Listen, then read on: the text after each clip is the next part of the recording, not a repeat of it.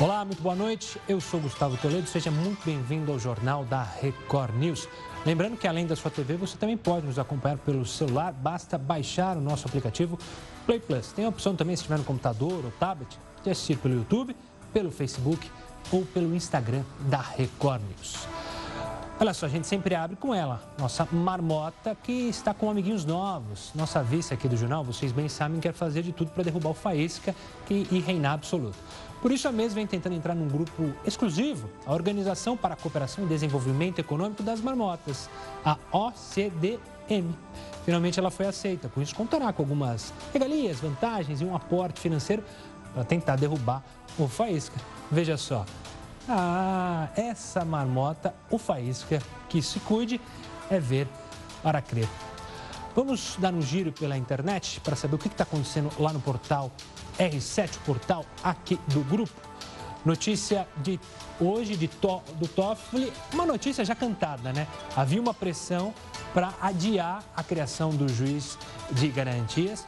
Primeiro porque não havia tempo hábil para fazer funcionar isso, já que teria que valer a partir do dia 23 de janeiro.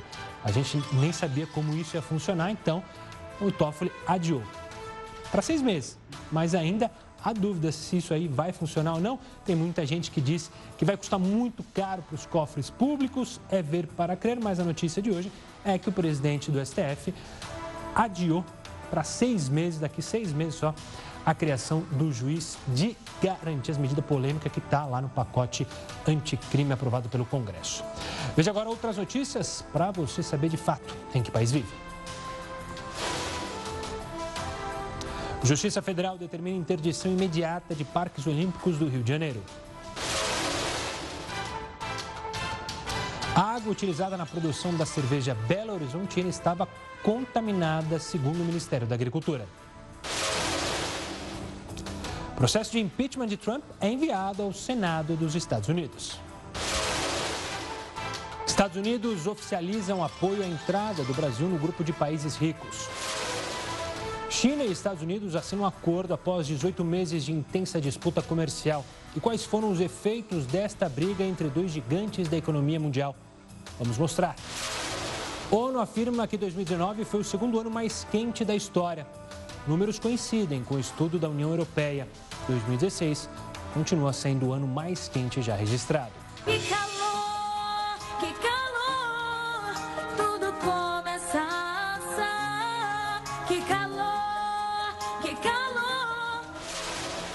Porque o INSS tem uma fila de quase 2 milhões de pedidos de aposentadoria? Nós vamos explicar. Ex-presidente da Petrobras é citado como beneficiário de propina em delação. Defesa de Sérgio Gabrielli ressalta que ele não é parte no processo. No Rio, o problema com a água da SEDAI já atinge 69 bairros, além de seis cidades da Baixada Fluminense. Você já passou por uma situação dessas na sua cidade?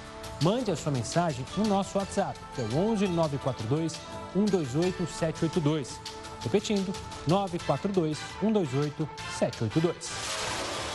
Morte de macacos leva governo federal a alertar sobre risco de febre amarela nas regiões sul e sudeste. Não perturbe dos bancos já tem 171 mil cadastrados para o bloqueio de telemarketing. Motoristas podem pedir restituição do valor pago a mais do DPVAT a partir desta quarta-feira. Aplicativos de relacionamento serão notificados por suposta venda ilegal de dados. O ministro do Meio Ambiente do Japão vai tirar licença paternidade histórica. Ele é o primeiro membro do governo a usar o benefício. Primeira caminhada espacial de 2020 tem tripulação exclusivamente feminina.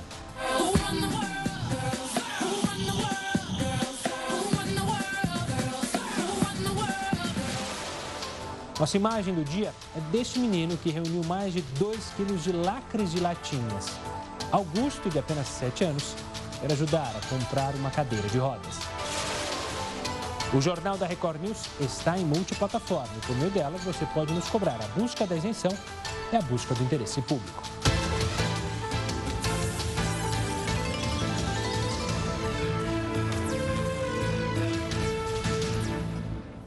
Se estamos em multiplataformas, nossos canais estão abertos para você fazer seus comentários sobre o jornal da Record News. Hashtag JRNews, se for mandar mensagem lá no Twitter, também mande mensagem durante as nossas lives no Facebook, no Instagram.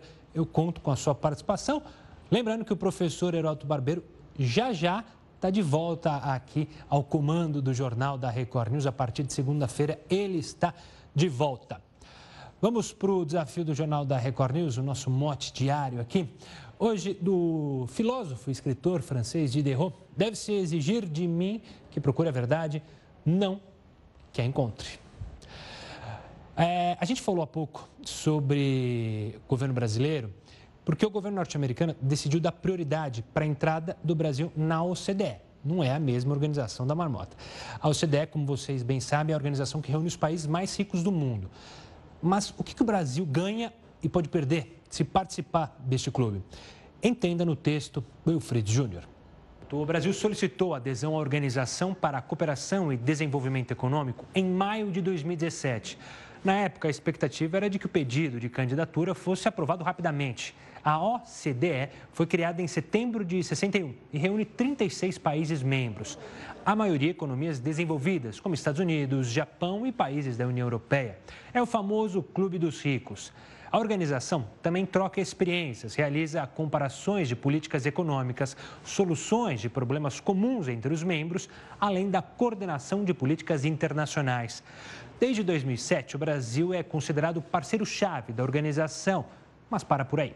Os trâmites para a participação brasileira empacaram por falta de acordo entre os países membros. O Brasil é considerado um país estratégico e o governo alega que essa adesão significa entrar no clube das melhores práticas internacionais. Ou seja, isso favoreceria o ambiente de negócio aos investidores e também tornaria o país atraente no mercado externo. O Brasil continuar fazendo negócio com o maior número de países possíveis. Apenas esse comércio não mais será direcionado pelo viés ideológico como era feito há pouco tempo. Então estamos também é, emanados nesse objetivo para o bem dos nossos povos.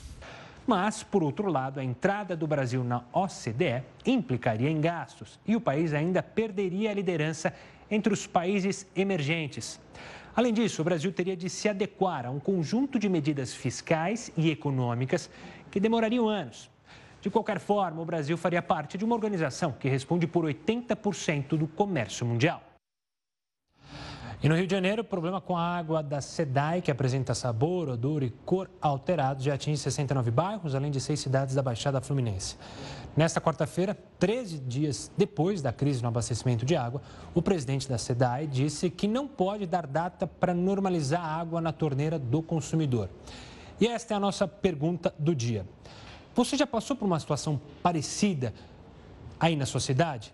que aconteceu? Como foi? Conta pra gente, mande sua mensagem no nosso WhatsApp, que é 11 942 128 782. Repetindo, 942 128 782. O telefone está aí na sua tela. No próximo bloco, a gente vai falar sobre a questão da, da tributação das grandes fortunas. É, a gente tem bastante para falar sobre isso.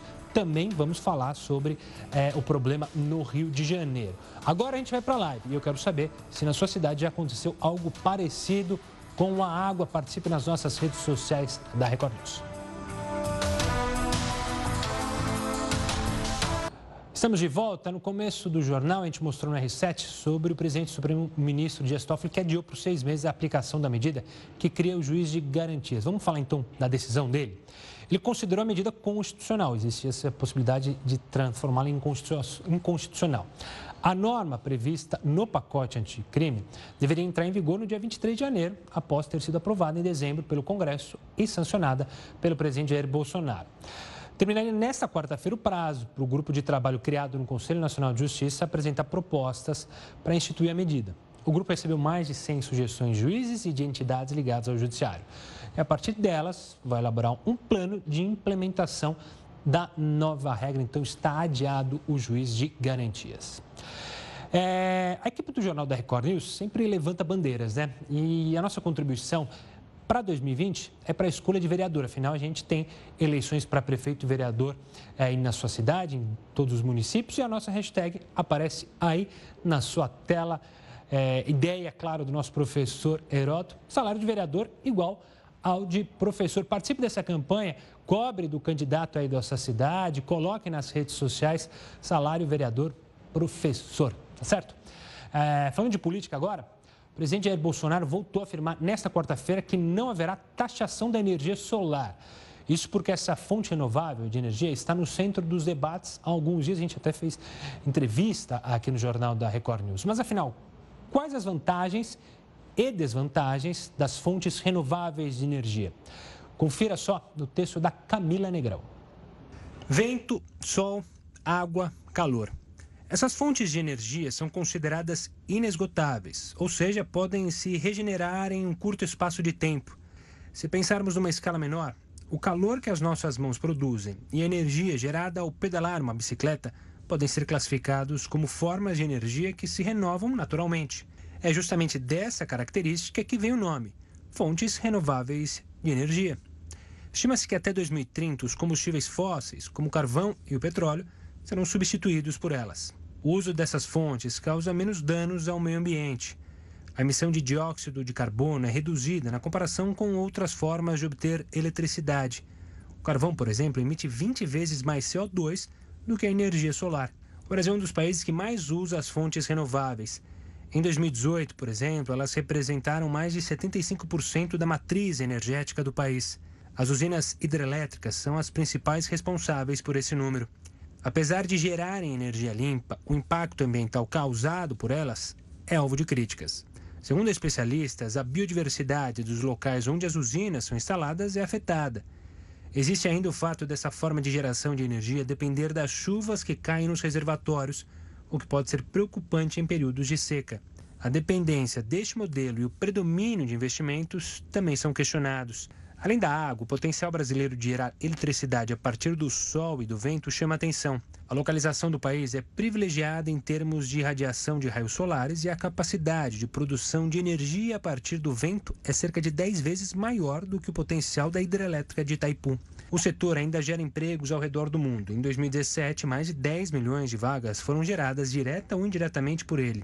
Dessas, quase 900 mil aqui no Brasil. Apesar das características vantajosas, a principal crítica sobre as fontes renováveis de energia é a falta de acessibilidade.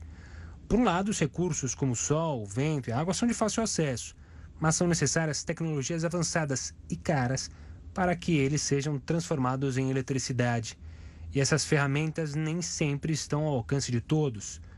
Outro aspecto levantado por cientistas é o de que nem mesmo as fontes renováveis estão isentas de impactos ambientais. A energia eólica, por exemplo, pode provocar a morte de animais e destruir parte da vegetação nativa. As fontes renováveis não são perfeitas nem inofensivas.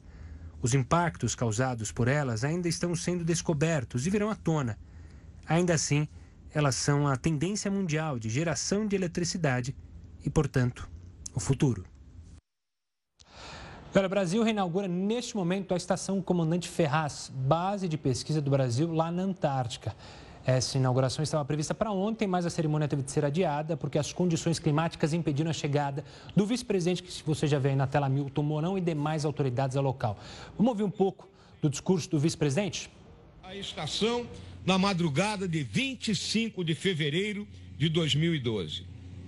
Sua bravura concedeu tempo e condições para que materiais, materiais e vidas se salvassem. Porém, mais do que tudo, legou-nos o exemplo de dever e cumprimento da missão que os seus filhos, o primeiro tenente da Polícia Militar da Bahia, Marco Vinícius Costa Figueiredo, e a cabo da nossa Marinha, Aline Colares dos Santos, assumiram tanto pela escolha da profissão, como simbolicamente na recepção das cadernetas registro, onde está a vida de dedicação de seus pais à gloriosa Marinha do Brasil. Encerrando essa cerimônia, lembro que a presença do Brasil na Antártida, reafirmada nesta inauguração, demandou muitos trabalhos, recursos e sacrifício. Que eles inspirem a continuidade dos esforços de novos pesquisadores em prol do conhecimento que contribuirá para o desenvolvimento do nosso país. Muito obrigado.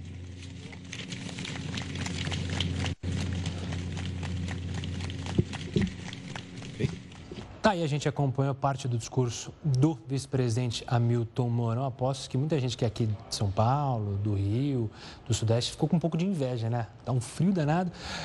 O vice-presidente todo encapotado. Lembrando que essa estação pegou fogo, dois militares acabaram morrendo na tragédia e agora ela foi reinaugurada. É, mudando de assunto, voltando a falar sobre a água, lá, do Rio de Janeiro, parte da população está sofrendo, como a gente tem mostrado, com a qualidade da água distribuída pela Companhia de Águas e Esgoto do Estado. Algumas pessoas relatam sabor e cheiro fortes. A SEDA informou que isso está acontecendo por causa de uma substância produzida por algas. Para analisar essa situação, entender tintim por tintim e se as medidas que estão sendo tomadas pela SEDAI são as normais, atrasaram, não atrasaram, eu vou conversar com Isaac Volchan, engenheiro sanitarista e professor da Escola Politécnica da Universidade Federal do Rio de Janeiro. Professor, muito obrigado pela participação aqui conosco no Jornal da Record News. Eu já começo perguntando para o senhor é, sobre notícias meio desencontradas. É, porque tem gente que fala que está o cheiro forte e o gosto. E também é, a coloração é, da água nas torneiras está diferente. O presidente da SEDAI falou que o cheiro forte e a água é por uma coisa, a coloração é outra. Deu uma embaralhada total na cabeça das pessoas. Eu queria que o senhor pudesse explicar o que de fato é essa substância e o que de fato não é. Bom, boa noite a todos. É, obrigado pela sua pergunta, no sentido de que a gente possa esclarecer o caso.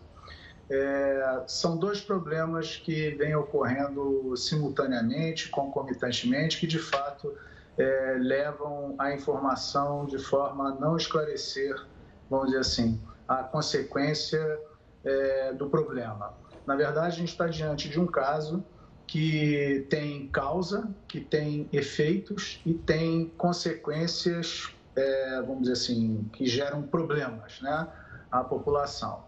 É, o grande problema que, que, que vem ocorrendo é a produção de uma determinada substância a partir de um organismo que é classificado como cianobactéria, cuja espécie que proliferou em função de determinadas é, condições é, ambientais é, que se estabeleceram, é, levam à produção dessa substância específica que é a geosmina.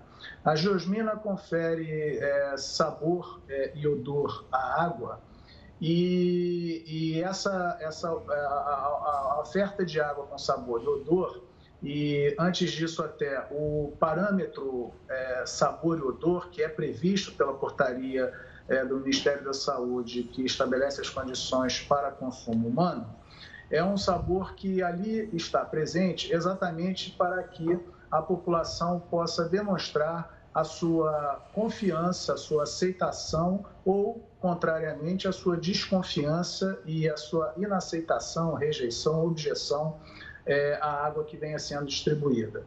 O parâmetro sabor e odor, especificamente, se nós conseguíssemos isolá-lo, que não é possível, mas ele especificamente, de forma isolada, ele não confere é, por si só um risco sanitário. É, se nós tivermos é, a, a, a, certeza, e assim esperamos que é, isso se dê dessa forma, de que todos os demais parâmetros físico-químicos e microbiológicos que a mesma portaria contempla estejam sendo satisfeitos é, pela SEDAI ao produzir e distribuir essa água, é, pelo fato dela estar apresentando sabor e odor, essa água não apresentaria risco sanitário algum. É, apresentaria, continuaria apresentando uma possibilidade é, de rejeição, de objeção, que vai muito à percepção é, humana, a percepção de um indivíduo é, e de outro. Né? Alguns perceberão mais, eu particularmente ainda não percebi. As pessoas na minha casa é, me questionam como não está percebendo. Eu, particularmente, não percebia. Mas, enfim, este é um problema, né? é, é um problema é, cuja floração desses organismos, que são organismos que são sintetizados, né, as cianobactérias as, e as espécies, nesse caso, responsáveis é, por essa substância, e toda e qualquer cianobactéria e toda é, qualquer biomassa de algas, esses organismos são organismos que se reproduzem, que se sintetizam fruto da energia luminosa, da radiação solar e condições ambientais específicas, que nessa época do ano, época do verão, é, é de, de, certa forma bastante mais acentuada. Uhum. No entanto, é, essa condição específica ela está associada a uma outra condição específica e sim a gente pode então chegar é, estávamos falando sobre o efeito, né? Uhum. Chegar na causa do problema, que é, é, o despejo de esgotos sanitários de forma bruta, que no caso da bacia do Guandu, é, chegam ao Rio Guandu, como principal manancial de abastecimento da região metropolitana do Rio de Janeiro, é, fruto da drenagem de algumas subbacias afluentes, aonde se localizam é, municípios da Baixada Fluminense, especificamente Japeri, Queimados, um rabichozinho de Nova Iguaçu. A gente tem ali alguma coisa da ordem de 300 mil habitantes, cujos esgotos não são tratados. Então, esse aporte continuado de nutrientes, esgotos contêm carbono, nitrogênio, notadamente fósforo. O fósforo é um elemento é, limitante para o crescimento para o estabelecimento, para o metabolismo, para a reprodução, crescimento desses organismos fotossintéticos e, portanto, eles naturalmente se estabelecem. A questão é que, dentre as cianobactérias que, que ali se estabeleceram, é, se estabeleceram é, algumas espécies, uma delas já foi identificada, é, que são capazes de sintetizarem esses organismos como metabólitos, subprodutos do próprio tecido, é, da estrutura celular desses organismos, é, essa substância específica que é a geosmina. Né? Então, assim, é, vencemos a questão da geosmina e vamos oportunamente, como você nos permitiu esclarecer a distinção entre o problema do sabor e odor causado pela geosmina, produzida pelas cianobactérias, que se reproduzem em função desse aporte continuado dos esgotos, da questão da cor e da turbidez. Uhum. A cor e a turbidez ela também é consequência da, da, sazonalidade, mas por outra razão, não em função de radiação solar. Vamos lá. Nesse período do ano, é, é, é clássico, é típico que os sistemas de abastecimento de água, que o consumo de água exercido pelas populações, eles cresçam alguma coisa, varia um pouquinho, mas alguma coisa da ordem de 20%. Esse é o grande número de referência. Nossos sistemas de abastecimento de água, em geral, é, é nas cidades brasileiras, nas regiões metropolitanas, isso ainda se agrava mais, não são capazes de ofertar continuamente 7 por 24 por 365 dias do ano água concomitantemente água para toda a população. Por isso, até hoje, convivemos com a indevida falta de água. Você acabava aí, em algum momento antes, relatando a informação de um, de um morador aí de alguma região, não me recordo, que dizia que estava faltando água. E por que, que falta água? Porque o sistema produtor e principalmente o sistema distribuidor da água, porque para que a água seja distribuída é preciso ter pressão suficiente para que a água chegue nos pontos mais afastados do sistema de distribuição, é, o sistema hidráulico, a hidráulica do sistema não é capaz de ofertar, né, é, principalmente pressão. Passa um pouquinho também por produção, mas na maioria dos casos por distribuição, por falta de pressão. Né? Estamos falando mais falando de pressão do hum. que de vazão. Né? É, e pelo fato da água não poder chegar concomitantemente em todos os locais, é, a concessionária, a empresa prestadora de serviço, um serviço municipal, uma autarquia, é, uma concessionária pública de economia mista ou privada, isso acontece com todos, né? é, a operação faz manobras. Manobras no sentido de fechar registros e abrir outros registros, no sentido de que o registro que foi fechado impedirá que a água chegue em uma determinada região da cidade, um bairro uma, uma, um conjunto de bairros, alguma coisa nesse sentido. E quando ele fecha esse registro, isso permite a ele que abra um outro registro que então a partir daquele momento, levará a água para um bairro, para um conjunto de bairros, para uma zona, para uma parte da cidade. Então, essa é uma, é uma manobra bastante típica, inadequada, porque o mesmo padrão é, e a Política Nacional de Saneamento Básico, essa tão discutida Política Nacional de Saneamento Básico, ela, em todos os momentos, reafirma que o abastecimento de água ele é, deve ser prestado de forma contínua, né, para uhum. todos, continuamente, e não deva ser prestado de forma intermitente. É, independentemente da, da, do problema da intermitência, portanto, do abastecimento que leva à falta d'água, as pessoas ficam sem água, e aí existem alguns agravantes dessa, dessa falta de água. Né?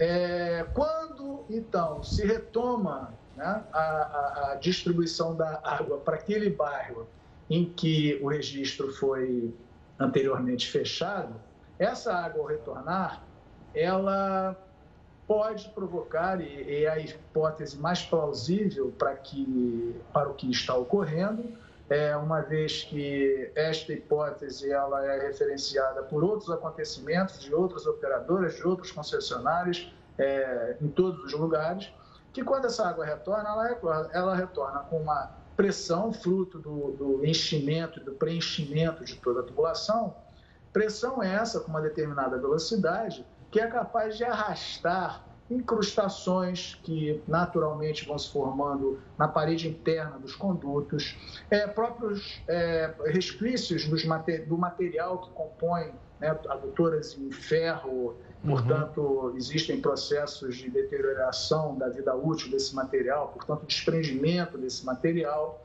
É, quando essas tubulações elas, elas são esvaziadas pelo fato da, do registro ter sido fechado, da água que ali existia ter sido consumida, a própria água distribuída, ela contém algumas partículas em suspensão é, que não conferem violação ao padrão para consumo humano, mas ali estão presentes, eles se aglomeram de alguma forma, né?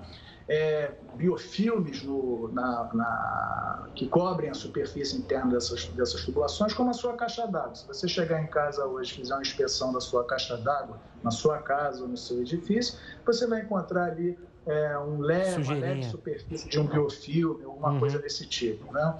Então, quando essa água ela volta pressurizada dessa forma, ela é capaz de arrastar e desprender todos esses, é é, é, é, é, enfim, essas, esses sólidos que estão, de certa forma, ali aderidos na tubulação ou depositados no fundo da tubulação. E quando, portanto, ela retorna, é essa água que inicialmente chega à casa das pessoas, chega com essas características. Tá né? certo. É, quer dizer, na verdade, trazendo essas, esses constituintes e, portanto, conferindo a cor a, a e, cor. principalmente nesse caso, a turbidez à água. Tá então, certo, a sua, professor. A sua observação, a sua pergunta, ela foi extremamente importante uhum. no sentido da gente distinguir uma coisa da outra e não é, nos atentarmos para a veiculação de é, imagens que possam associar uma coisa a outra. água com turbidez a questão da geosmina ao sabor e odor à água. Tá certo, a, professor. A água que está apresentando sabor e odor é uma água que não está apresentando é, que, que não a gente pode ter água apresentando sabor e odor e não apresentando a, a turbidez que as imagens mostram, Professor... mas o contrário isso pode acontecer. A Professor... água que também tem apresentar sabor e odor. Professor, Obrigado pela participação. Infelizmente, nosso tempo acabou, mas o senhor deu uma aula de explicação. Muito obrigado pela explicação, para principalmente quem é do Rio de Janeiro e quem puder passar por alguma coisa parecida em outros estados. Um abraço, professor. Obrigado. Tá, muito obrigado. Boa noite. Agora a gente vai para mais uma live nas redes sociais. Claro, a gente está esperando você comentar sobre esses problemas da água, se aconteceram alguma vez aí na sua cidade. Em três minutos a gente está de volta. E o anúncio do governo sobre a convocação de 7 mil militares da reserva para ajudar a diminuir a fila do INSS gerou alguns questionamentos. Uma das dúvidas é por que o órgão tem uma fila tão grande assim? São quase 2 milhões de pessoas esperando uma resposta sobre os benefícios. Entende o motivo no texto da Damares Almeida. Os trabalhos dos militares da reserva vão começar em abril deste ano. Atualmente, 1 milhão e 900 mil pessoas aguardam há mais de 45 dias apenas para dar entrada na aposentadoria e outros benefícios, como pensão, salários maternidade e benefícios de prestação continuada. Mas qual é o motivo para ter tantos pedidos na fila de espera? Muitos funcionários da instituição passaram a se aposentar no começo do ano passado, depois de ganharem o direito de incorporar uma gratificação à aposentadoria. De acordo com o INSS, 55% dos servidores de lá, ou seja, 18 mil trabalhadores, já poderiam se aposentar no fim de 2018. Por este motivo, foi solicitado ao Ministério do Planejamento um concurso com o objetivo de contratar quase 8 mil pessoas, mas o pedido não foi aceito. Ao longo do ano passado, à medida que o número de funcionários do órgão diminuía, o número de pedidos em espera só aumentava.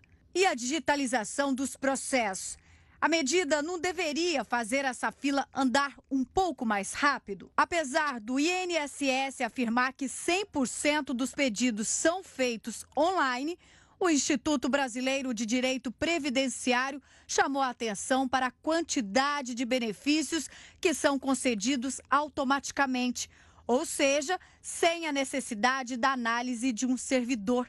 O Instituto concluiu que apenas 20% das solicitações são aprovados desta forma. Além disso, há cerca de um milhão de pedidos novos todos os meses para 5 mil funcionários darem conta. Isso significa que para cada funcionário surgem 200 novos requerimentos todos os meses. Daí, você deve estar se perguntando se a reforma da Previdência teve alguma coisa a ver com o aumento dessa fila. Será que influenciou? A resposta é sim. Quando o tema passou a ser discutido, muitas pessoas correram para dar entrada na aposentadoria. Para piorar a situação, o sistema do INSS ainda não foi atualizado com as novas regras estabelecidas pela reforma. Na prática, isso significa que desde o dia 13 de novembro, data em que a proposta entrou em vigor, todos os pedidos de aposentadoria estão parados. Para finalizar, qual será o papel dos militares para acelerar essa fila? Eles vão trabalhar nos balcões das agências, recolhendo os documentos necessários. Já os 2 mil funcionários que atualmente compõem este posto vão ser realocados para análise dos processos protocolados. O custo da mudança vai ser de 14 milhões e meio de reais todos os meses até o fim do ano. A expectativa é de melhorar essa fila, pelo menos até setembro, essa é a promessa lá do governo. Ontem a gente conversou aqui com uma especialista, Renata Boldrin, sobre a tese de que há necessidade de tributar grandes fortunas no Brasil. Agora a gente vai ouvir uma opinião sobre o assunto favorável, que é o Caio Bartini, professor especialista em Direito Tributário. Caio, obrigado pela participação aqui conosco no JR News. Ontem, a Renata e a, durante a conversa a gente até comentou que existe já essa lei. Ela simplesmente não foi adequada, não há regra, não há uma norma para a tributação. Mas por que, que a tributação de grandes fortunas poderia fazer bem para o Brasil? Por que, que você avalia como positiva essa medida? Boa noite, você, Gustavo, os demais ouvintes. Primeiro, uh, o imposto sobre grandes fortunas é já previsto na Constituição desde a origem da Constituição. Nós tivemos várias leis complementares, projetos que foram apresentados por determinados deputados eh, para que fosse aprovada essa tributação. Agora, é, eu não consigo enxergar qual seria o malefício da criação desse imposto sobre grandes fortunas diante da quantidade que nós temos hoje, pelo menos no Brasil, eh, de pessoas que poderiam se classificar ou que se, se, se enquadrariam nessa legislação se ela fosse aprovada. Nós temos aí, pelo último censo que foi adotado, 0,4% da população brasileira seria definitivamente taxada por essa tributação. E outra, o Brasil ele tem um problema seríssimo nas contas públicas. Nós é, reclamamos é há todo instante de ausência de receita. Nós temos um aumento significativo de despesa pública, isso acarreta, consequentemente, uma necessidade de receita. Vai tirar dinheiro de onde? Então, se nós analisarmos, grosso modo, quem efetivamente no Brasil é tributado? É a pessoa que tem maior condição econômica ou é a pessoa que está na ponta cadeia mais pobre? A nossa maior tributação não é sobre rendimento no Brasil. A nossa maior tributação é sobre consumo e produção. Então, quem consome é rico e pobre. Aliás, o pobre acaba tendo, dentro da sua é, pequena condição econômica, Uh, o maior problema de grande tributação. Quem acaba sendo mais tributado no Brasil não é a classe mais favorecida. A classe mais favorecida ela pode contratar bons tributaristas. A classe bem favorecida ela pode simplesmente arrumar mecanismos legais, lícitos, para diminuir o impacto tributário. Eu te pergunto, e a classe mais, menos favorecida? E o pobre? Simplesmente tem que pagar. Caio, então, é, essa questão do 0,4% que se enquadraria, então cai por terra aquela frase que muita gente usa, e o exemplo, por exemplo, vem da França, que fez algo parecido, e aí disseram que os milionários foram para a Bélgica, aquele famoso ator Depardieu, agora... Gerard Depardieu. Gerard Depardieu foi para a Rússia. Isso cairia por terra, na sua opinião, então, usando o exemplo aí de 0,4%? Eu vou dar um exemplo típico uhum. do poderio que nós temos hoje na fiscalização tributária brasileira. Vamos levar a argumentação da Secretaria da Receita Federal do Brasil. Qual foi a maior demonstração de força na fiscalização tributária que a Secretaria da Receita Federal do Brasil demonstrou? Hoje, se eu e você e qualquer dos nossos telespectadores e internautas enviassem as declarações de imposto de renda, em até 24 horas a Receita Federal te apresentava que você estaria ou não numa inconsistência de malha fiscal.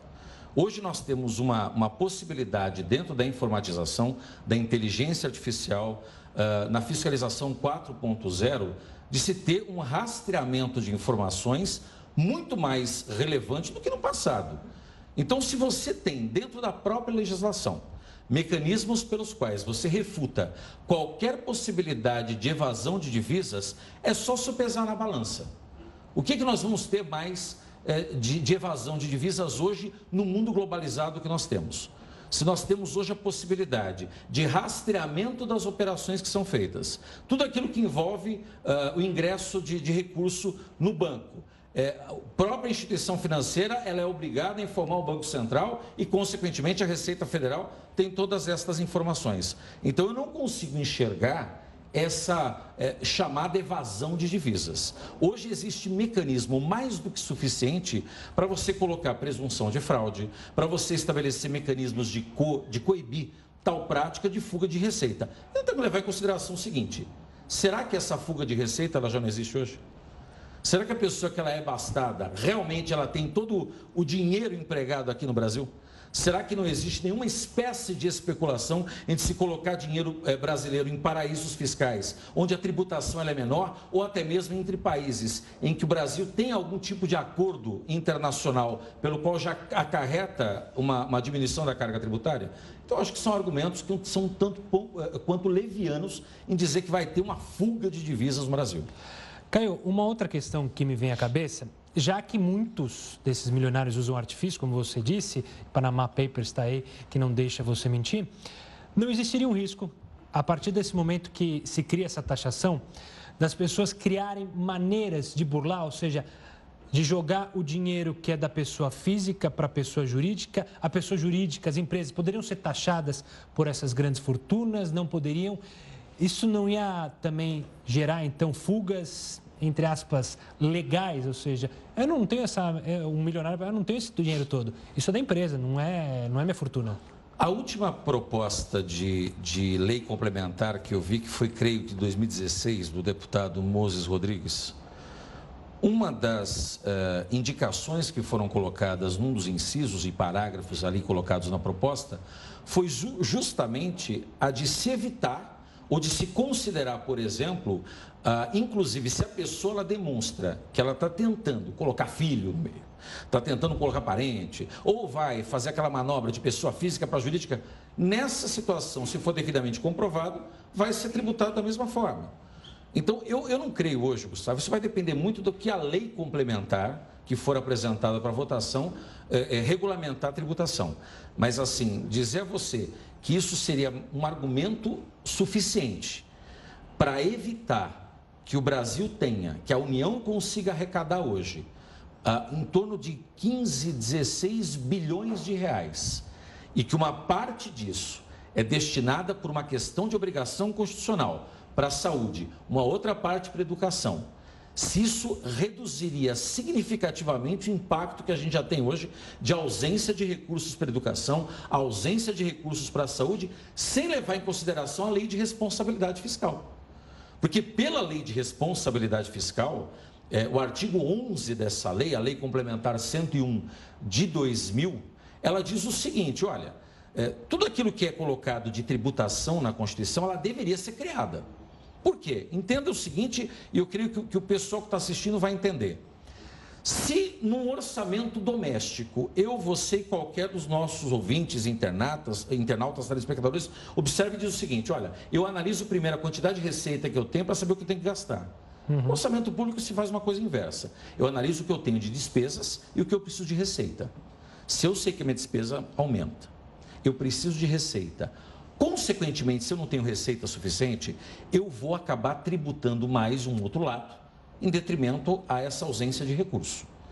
Então, o fato de não criar o imposto sobre grandes fortunas acaba recaindo, consequentemente, maior tributação do outro lado. Eu vou criar mecanismos para aumentar mais a arrecadação. Como é que eu faço isso? Eu vou aumentar a alíquota de um determinado tributo a mais, e isso vai acabar impactando para a classe menos favorecida. O Brasil tem uma tributação regressiva, não é progressiva. Nossa maior carga tributária não é sobre renda. É sempre sobre a base. É né? sempre sobre consumo e produção. Caio, obrigado pela explicação, pela análise. Você aí de casa que acompanha as duas entrevistas, não acompanha outras só nas redes sociais e acompanha a entrevista com a Renata vai tomar sua decisão, vai ver se é positivo, se é favorável, se é contra. E a gente, claro, vai acompanhar. A gente tem uma reforma tributária em vias de começar. Veremos se a taxação terá de fato um espaço por lá. Caio, obrigado pela participação e até uma próxima. Eu que agradeço, Gustavo, a você e os demais. A gente vai para mais uma live nas redes sociais e na live eu vou dar uma dica de filme para você entender como funciona evasão de divisas, os mecanismos que muitos famosos e milionários fazem para fugir da imposto, do imposto da tributação. Está de volta para falar agora sobre a guerra comercial entre Estados Unidos e China. Depois de 18 meses dessa intensa batalha entre essas duas nações, eles enfim assinaram a primeira fase do acordo que reaproxima os dois países. Para analisar os impactos desse acordo, está aqui o Marcos Vinícius de Freitas, professor de Relações Internacionais da Universidade da China.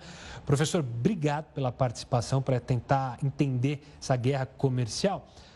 Antes da gente entrar no acordo em si, a gente ainda vai digo, o mundo globalizado ainda vai sofrer muito por causa dessa guerra comercial. A gente vai deixar, deixou de crescer, estimativas aí que os Estados Unidos não vai alcançar os 3% que eles queriam, a China também é, não vai bater a meta, já também vem caindo. Isso ainda vai ter impacto muito grande é, na economia mundial?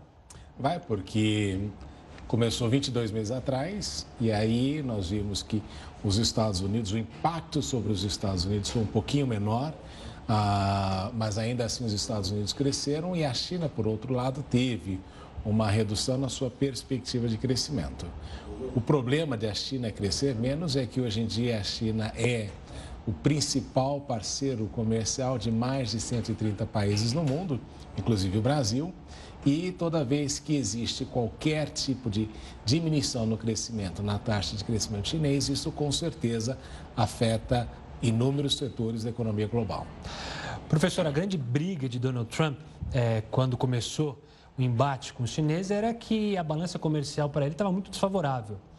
Esse primeiro acordo cria várias séries, a China se compromete a comprar diversos produtos, a pegar, gastar mais lá nos Estados Unidos. É, a gente pode considerar que foi uma vitória para o Donald Trump ou ainda é, é muito incipiente esse acordo? O acordo prevê que haja uma diminuição gradual do déficit norte-americano ah, e do superávit chinês, que é mais de 300 bilhões de dólares, e de alguma forma força os chineses a se comprometerem a comprar 200 bilhões de dólares, diminuindo bastante é, essa diferença do superávit comercial chinês.